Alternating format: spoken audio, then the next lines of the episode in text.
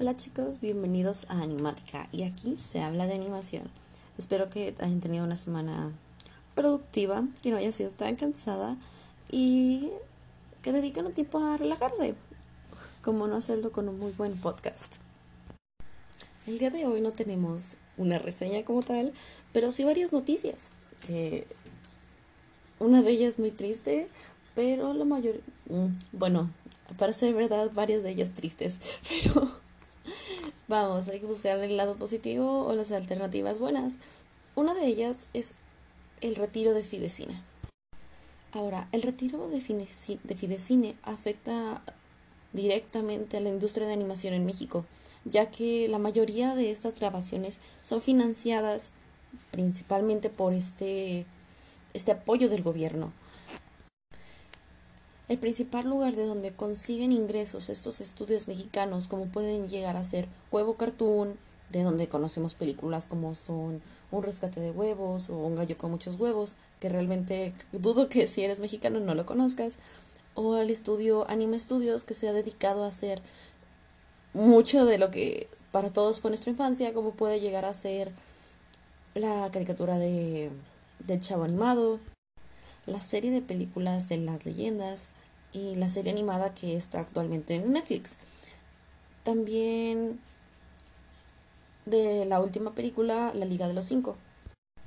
Y no olvidemos a Metacube, que cuenta con su última película, El Día de Muertos, que fue la famosa película mexicana que estuvo con problemas con Disney debido al nombre, ya que Disney cuando quiso sacar Coco le quiso quitar su nombre, y bueno, ese es otro tema, pero es algo curioso que deberían saber.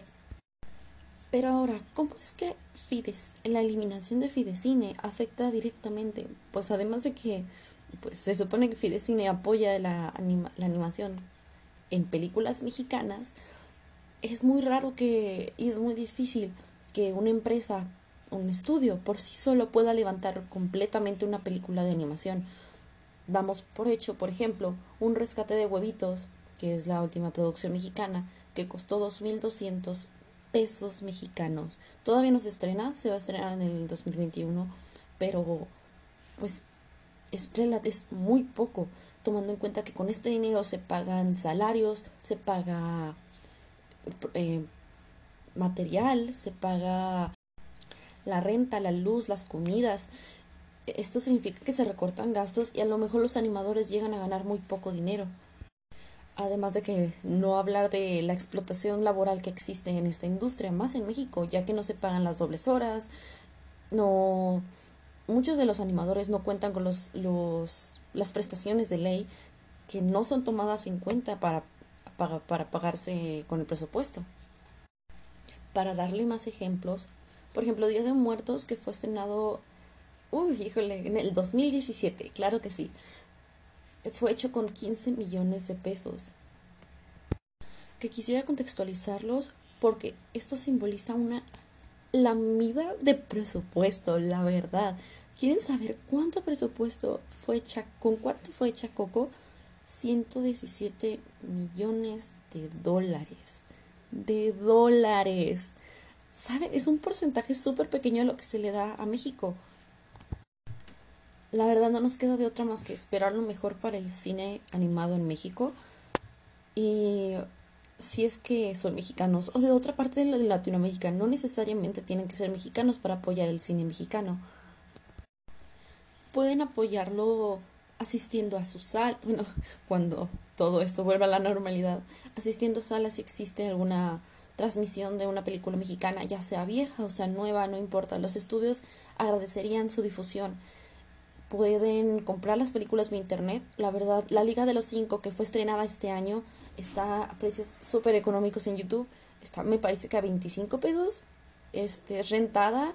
Y créanme que un estudio como Anima entrega calidad. Y no se lo, no se lo, no lamentarán comprar ese boleto, se los juro. Con ese boleto virtual.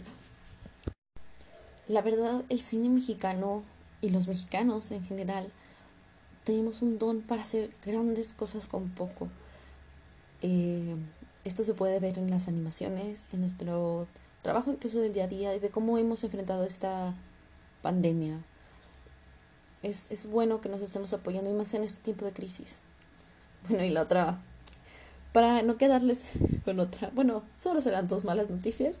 Por si no lo saben, ya fue retirado los creadores del proyecto de Avatars.